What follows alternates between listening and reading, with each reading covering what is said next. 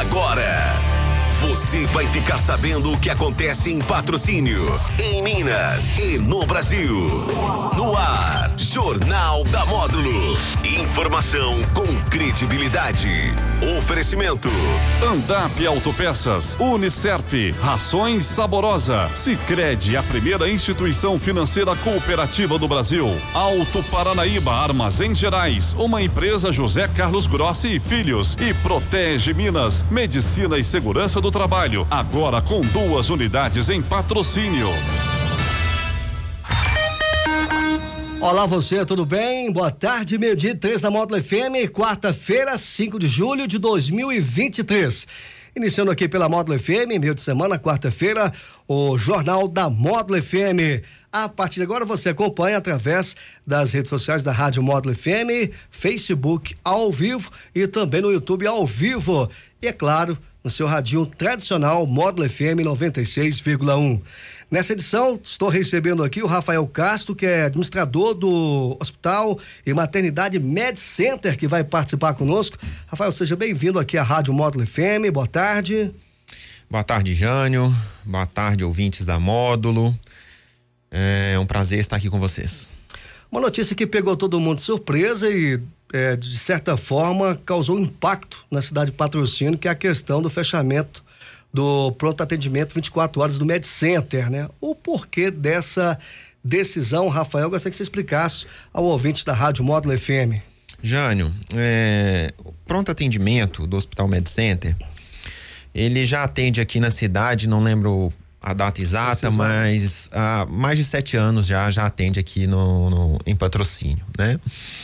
E nesse período de lá para cá, foi um período bacana, infelizmente passamos por uma pandemia, né? Então a gente é, graças a Deus conseguimos salvar muitas vidas ali. Foi um na... período que vocês trabalharam muito também, né? Foi, já. Esse período da pandemia foi um período assim bem complicado para todas as instituições de saúde, né?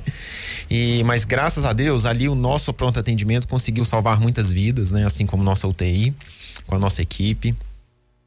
E depois veio essa dengue um pouco mais forte também, que a gente conseguiu ajudar bastante lá.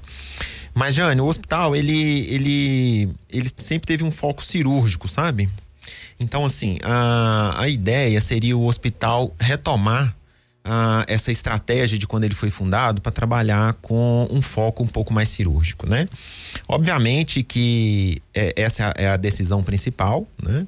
Mas ou, outras coisas impactam numa decisão, por exemplo, custo, né? Custo. Custo. Do pronto então, atendimento. Do pronto né? atendimento, né? Então, o custo é, de uns três, quatro anos para cá, ô Jânio, é, assim como vários negócios é, do mercado, a gente não consegue. O custo tem subido muito mais do que uh, a receita, vamos falar assim. Né?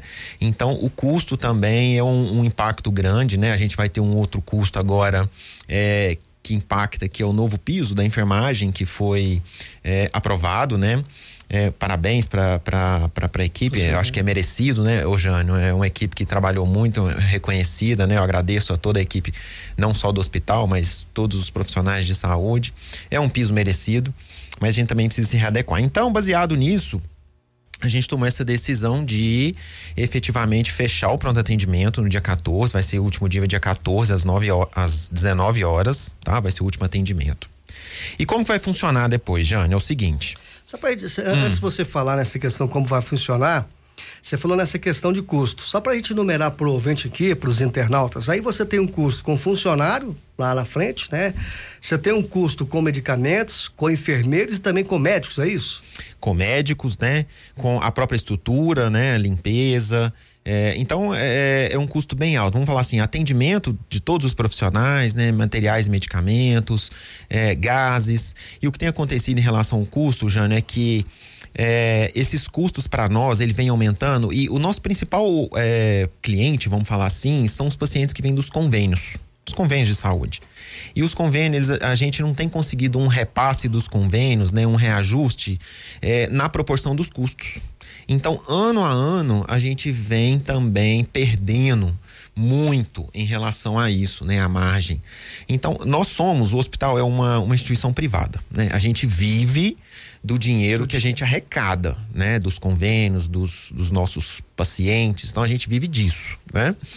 Algumas instituições públicas, é, além do, do, dos, dos, convênios que eles atendem, eles também recebem repasses do governo federal. Então, por exemplo, essa questão do piso da enfermagem, né? Os, a, as instituições públicas elas vão receber do governo federal para fazer o repasse, né?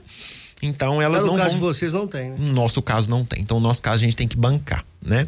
Então funciona da seguinte forma, Jana, assim, a gente tem que temos que nos adaptar, né?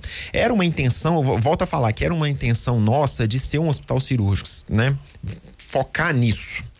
Essa questão dos custos deu um pontapé, né? Para a gente falar assim, olha, então o custo está realmente subindo muito mais do que a gente né, tem de, de receita, então vamos, vamos voltar àquela estratégia nossa que sempre foi a intenção. Então, basicamente, a, a, a notícia é essa. Agora, Rafael, mesmo é, a maioria, então, desses é, atendimentos no pronto atendimento 24 horas do Med Center é mediante a convênio, né?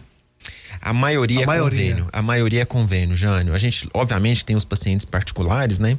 Que procuram o Hospital Med Center, mas vamos falar assim: 80%, 85% do nosso faturamento ali, Jânio, no pronto atendimento é de convênio. Né? Então você imagina um, faturar, um, um percentual tão grande né? É, é, aquela mesma história, né, Jane? Vamos supor que você tem, vamos falar aqui, deixar para ouvinte, vamos supor que você ganha mil reais, né? E todo mês seu salário sobe dez reais, por, todo ano seu salário sobe dez reais, mas o seu custo sobe 70, 80 reais. Então, com quatro, cinco anos, aqueles mil e setenta reais, mil e quarenta reais, você não, você não vai conseguir pagar suas contas mais, né? Então, assim, é para a gente não chegar num nível ruim, né?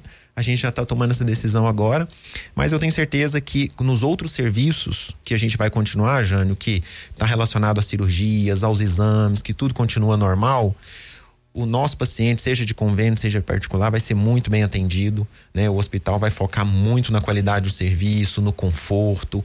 Então, tenho certeza que o pessoal vai gostar. Então, é aí que entra naquela pergunta aí, como vai ficar? Como vai ficar, Como né, vai ficar o Como Med Center, ficar, pessoal né? aí? Queria deixar bem claro, Jânio, que é o seguinte, é, a recepção do Med Center, já me fizeram uma pergunta assim, ah, vai fechar a porta? É. Né? Vamos fechar a porta, trancar lá à noite? Não. Né? A porta do Med Center, ali por onde hoje é o pronto atendimento, vai ser uma recepção né? Aquela recepção, ela vai continuar funcionando 24 horas. Porque imagina, você fez uma cirurgia, você tá lá à noite, chega um parente seu que veio de longe para te visitar, alguma coisa do tipo, né? Ou alguém que você quer, algum familiar quer sair ali para comprar alguma coisa. Então a recepção funciona 24 horas, tá? É, não vai fechar, não, não serão fechadas as portas. Nessa recepção, durante o dia e durante a noite, uma coisa que eu queria dar de exemplo, Jane, é o seguinte: ah, eu, eu posso dar uma passada lá, tô precisando de um médico, tô com uma dor de cabeça, assim, mais tranquilo, eu torci o dedo, posso passar lá e, e para ver se. Pode passar lá na recepção, né, do MedCenter. A gente pode tentar encaixar algum médico para vocês no consultório, tá? Mas é aquela, é aquela, aquele atendimento já um pouco mais tranquilo.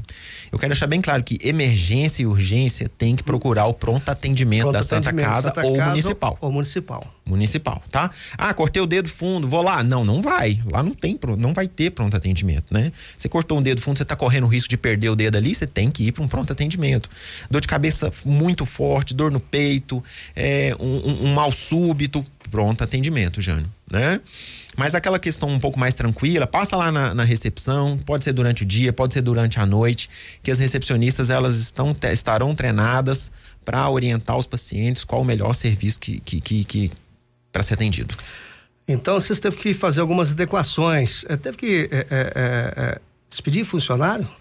Ô Janinho, esse... é, infelizmente, assim, é, a, o nosso o quadro da, de funcionários do Med Center é, de um tempo pra cá, ele tá um pouco desfalcado. Saíram algumas pessoas, sabe, Jane? E acabou que terão sim, obviamente, demissões, algumas demissões, demissões infelizmente, né? Teremos algumas demissões, mas é, muitas vagas a gente simplesmente cancelou, ou seja, eu não estou contratando né? Então, alguma, alguns carros, algumas coisas a gente está realmente não contratando, tá? A gente, a gente, vai trabalhar alguma coisa de realocação de funcionários, tentar fazer o mínimo possível de demissão, sabe, Jânio? É, mas infelizmente demissões vão ter porque é exatamente aquilo que eu comentei no início, né? A gente precisa trabalhar o nosso custo, né? E um dos custos que, que a gente tem relevante está relacionado à mão de obra. Né?